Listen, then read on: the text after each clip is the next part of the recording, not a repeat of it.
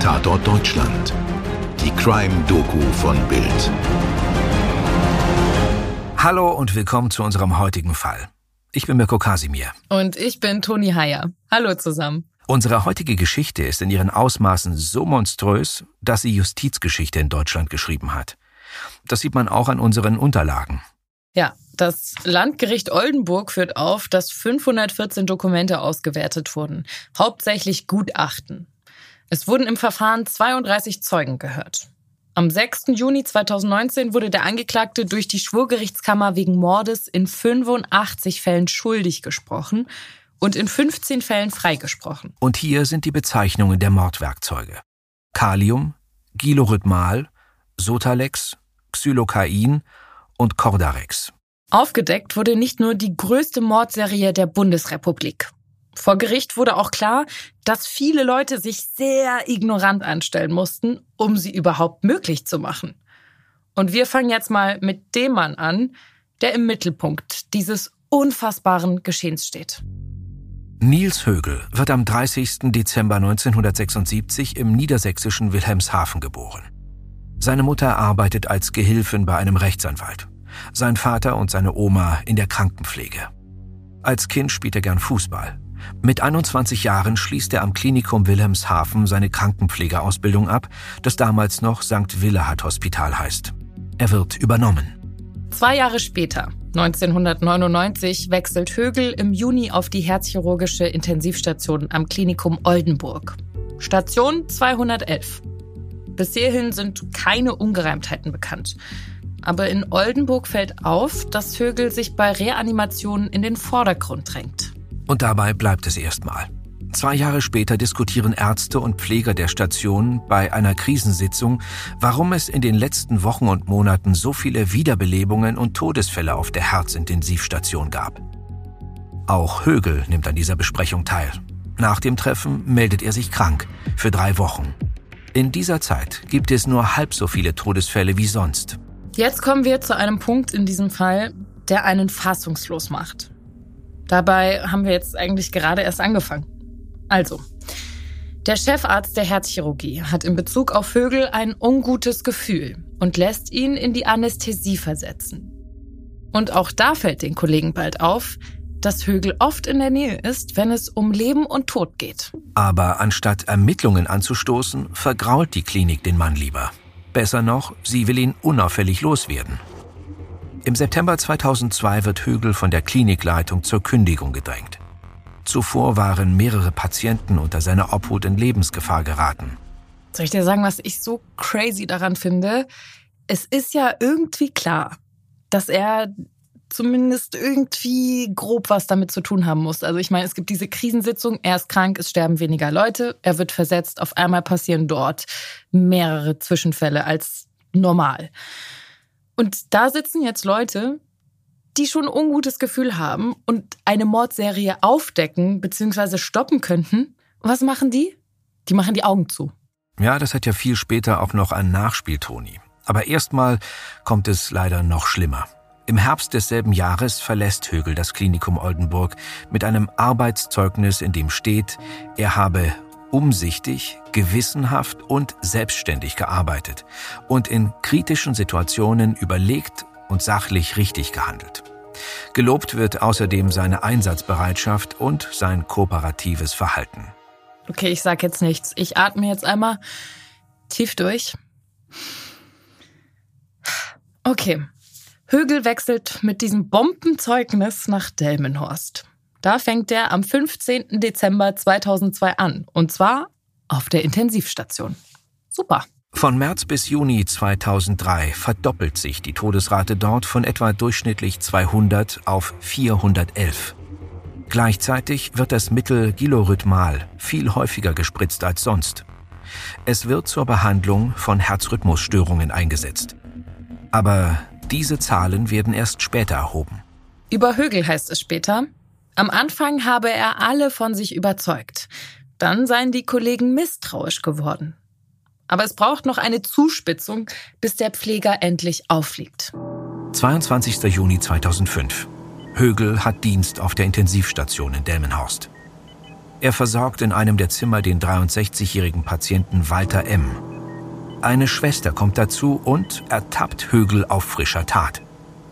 Der hat 40 Milliliter Gilorhythmal gespritzt und eine Pumpe mit einem lebenswichtigen Medikament abgeschaltet. Sie meldet den Vorfall der Stationsleitung. Der Patient überlebt.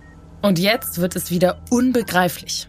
Denn die Chefs sagen sich, ach, der hat ja nur noch eine Spätschicht und dann Urlaub. Vertagen wir dieses unangenehme Thema mal. Und später wird klar, sogar noch in dieser letzten Schicht hat Högel jemanden umgebracht. Ja, und dieses Hinauszögern ist wirklich unverzeihlich.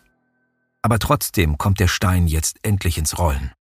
Die Polizei wird eingeschaltet und mehrere Mitarbeiter des Klinikums äußern den Verdacht, dass Högel für zahlreiche Todesfälle verantwortlich sein könnte. Die Polizei ermittelt daraufhin umfangreich und untersucht alle Todesfälle im Zeitraum von 2003 bis 2005. In der Ärztezeitung findet sich dazu der Name von Kurt Schwender, der damals Oberarzt im Klinikum Delmenhorst ist.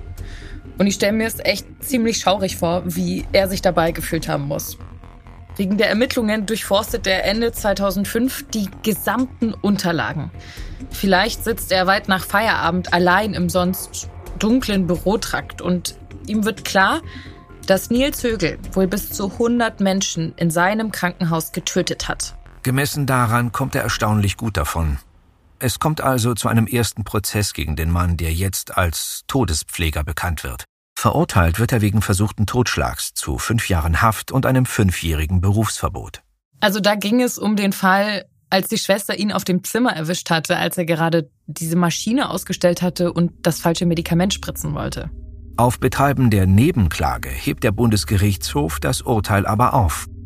In einem zweiten Anlauf lautet es siebeneinhalb Jahre Haft und lebenslanges Berufsverbot. Ja, jetzt ist der Mann endlich hinter Gittern.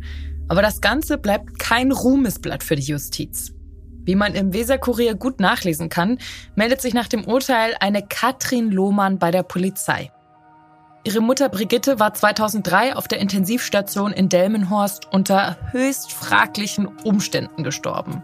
Die Polizei reagiert vorbildlich und findet heraus, dass Högel in der fraglichen Nacht wirklich Dienst hatte. Aber die Staatsanwaltschaft wiegelt ab. Der Mann sei doch schon verurteilt und eine Exhumierung der Mutter zu teuer. Zum Glück lässt Katrin Lohmann nicht locker. Und als ihre Mutter endlich nochmal von der Gerichtsmedizin untersucht wird, steht fest, die Frau wurde mit einer Überdosis Gilorhythmal getötet. Mit ihrer Hartnäckigkeit ermöglicht Lohmann einen weiteren Prozess gegen Högel. Der Fall wird zu einem Debakel für die Justiz und die Krankenhäuser, in denen Högel gearbeitet hat. Immer wieder muss die Staatsanwaltschaft die Ermittlungen erweitern. Akten durchforsten, Leichen exhumieren lassen. 2015 gibt es eine große Pressekonferenz, bei der man sich wortreich entschuldigt. Tatsächlich wird sogar ein früherer Staatsanwalt angeklagt, weil er die Ermittlungen verschleppt haben soll.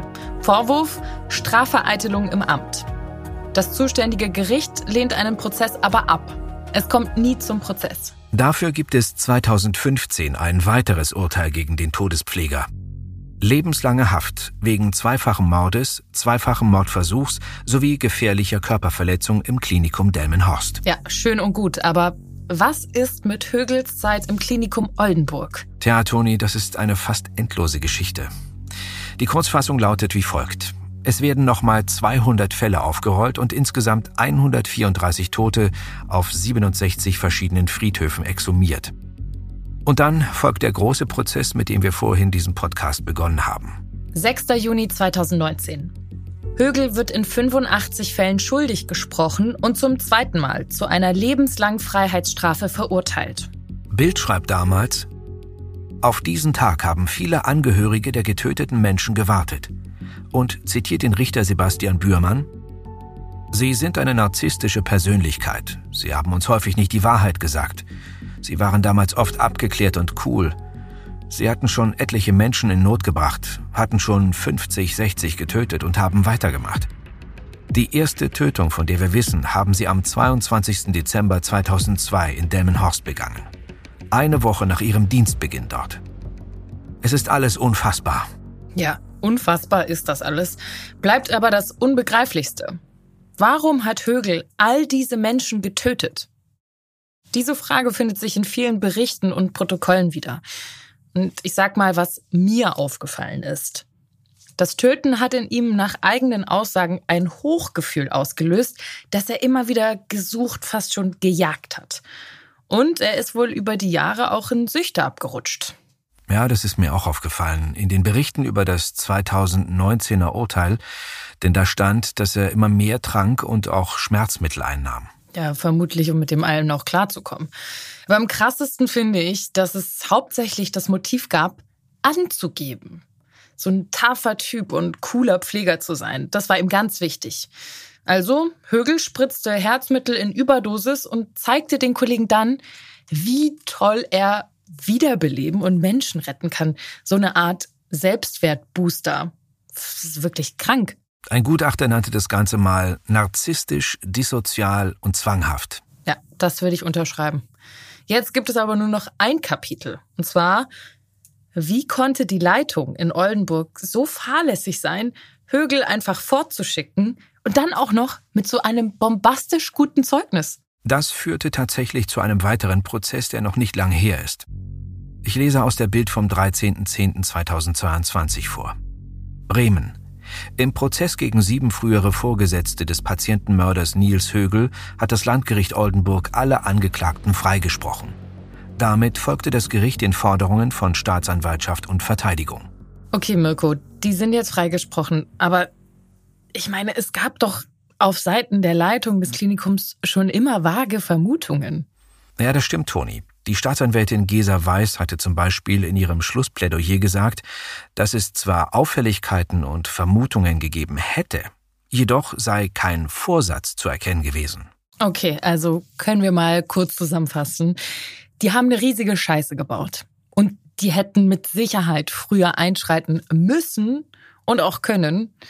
Haben sie aber nicht gemacht. Vielleicht auch, ich kann mir gut vorstellen, man möchte nicht wahrhaben, dass jemand aus dem eigenen Team sowas Furchtbares macht. Dass das so eine Art Verdrängung war. Aber klar, das schützt irgendwie auch nicht vor der Mitschuld. Und ich meine, selbst wenn sie nicht verurteilt sind, mit diesem Wissen müssen sie weiterleben. Dass sie hätten eingreifen können. Ja, das hat man offensichtlich verdrängt. Aber immerhin hat man in den Krankenhäusern versucht, aus diesem Fall zu lernen. Oldenburg und Delmenhorst haben als erste Kliniken in Deutschland die qualifizierte Leichenschau eingeführt. Das bedeutet, dass immer ein zweiter Rechtsmediziner bei einer Leichenschau dabei sein muss. Na, das ist ja immerhin etwas, was Sie daraus gelernt haben. Und hoffentlich auch lieber einmal zu viel den Mund aufmachen als einmal zu wenig. Und das finde ich das Krasseste an diesem ganzen Fall, dass sie gesagt haben, er hat noch eine Nachtschicht und dann Urlaub, wir vertagen das mal. Nicht vertagen, bitte, sofort. Wenn irgendwas komisch ist, sofort eingreifen. Aber ich glaube, das ist so egal in welchem Beruf so. Ich bin sehr froh, dass solche Fälle hatten wir ja auch neulich schon mal. Trotz allem, auch wenn man öfter davon hört, die absolute Ausnahme sind. Ja. Ich glaube, da gibt es auch erstmal so eine innere Sperre. Man möchte es ja nicht den eigenen Kollegen unterstellen auf jeden Fall eine sehr, sehr schreckliche Sache. Dazu beigetragen hat sicherlich auch, dass man ihn aus dem einen Krankenhaus mit diesem Arbeitszeugnis mehr oder minder weggelobt hat. Ja, also man wollte ihn natürlich loswerden und hat das gedacht, man macht das, indem man ihm ein super tolles Arbeitszeugnis ausstellt, was beim Dienstantritt bei der nächsten Arbeitsstelle ähm, zum offensichtlich perfekten Pfleger gemacht hat. Ja. ja, das ist halt eigentlich das mhm. Fatale, so nach dem Motto, wir schieben jetzt mal das Unangenehme weg von uns, äh, ganz schnell gutes Zeugnis, dann hat irgendjemand anders den an der Backe und es ist nicht mehr unser Problem. Das ist halt ja, das Ignorante das daran. Ganz ausschließen lässt sich das natürlich ja sowieso nicht, ne? weil sobald Leute, Menschen so ein bisschen Herr über Leben und Tod sein können, du kannst ja keine Charakterprüfung machen. Nee. Und ich meine, es wird ja. immer, es wird immer schwarze Schafe geben. Es gibt immer schlechte Menschen, auch wenn Gott sei mhm. Dank die Mehrheit der Menschheit im Herzen gut ist. Aber es wird halt ja. immer solche Leute geben, die auch ihre Position missbrauchen. Ausnutzen, ja. ja. Mhm. Das ist richtig. Auf jeden Fall schön, dass ihr heute wieder mit dabei wart.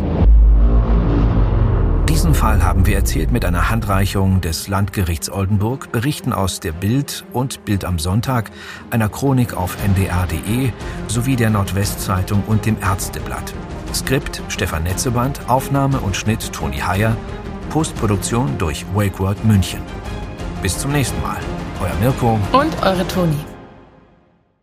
Dir hat diese Folge von Tatort Deutschland gefallen? Du bekommst von True Crime einfach nicht genug. Dann hör jetzt in unsere weiteren Folgen rein. Hier warten mehr als 200 spannende Fälle auf dich, wie das Verschwinden von Rebecca Reusch, der Prozess gegen O.J. Simpson oder die Entführung von Ursula Herrmann. Wir hören uns bei Tatort Deutschland.